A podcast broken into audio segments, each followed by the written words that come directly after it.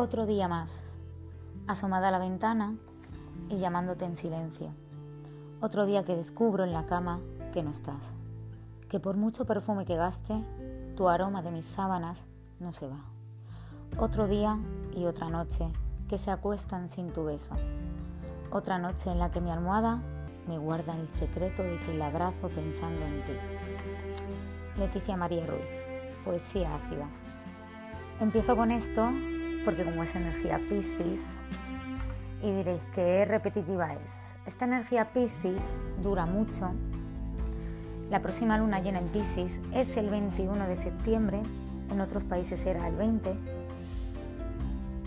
Todo ello mm, lo he dicho porque noto a la gente tan sensible, tan melancólica, todavía no se levanta de, del 2020. Nadie. No veo todavía persona que no diga estoy viviendo plenamente el 2021. Tendríamos que pensar mucho en ello. Esta semana ha sido tan dura para mucha gente. He escuchado en, como dirían, consultas con dama, siempre, siempre, siempre hay mención a la otra persona. Siempre estamos pensando en la otra persona.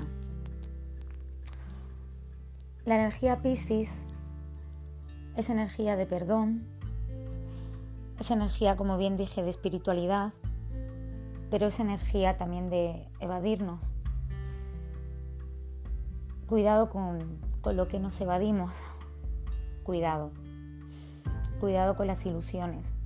Cuidado con las fantasías. Cuidado. Muchos perseguirán sueños, pero ¿con qué fin?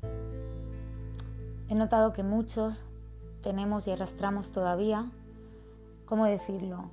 La sensación de, estar solos en el mundo. La sensación de que vaya donde vayamos, estamos solos. Es triste cuando deberíamos de estar todos unidos.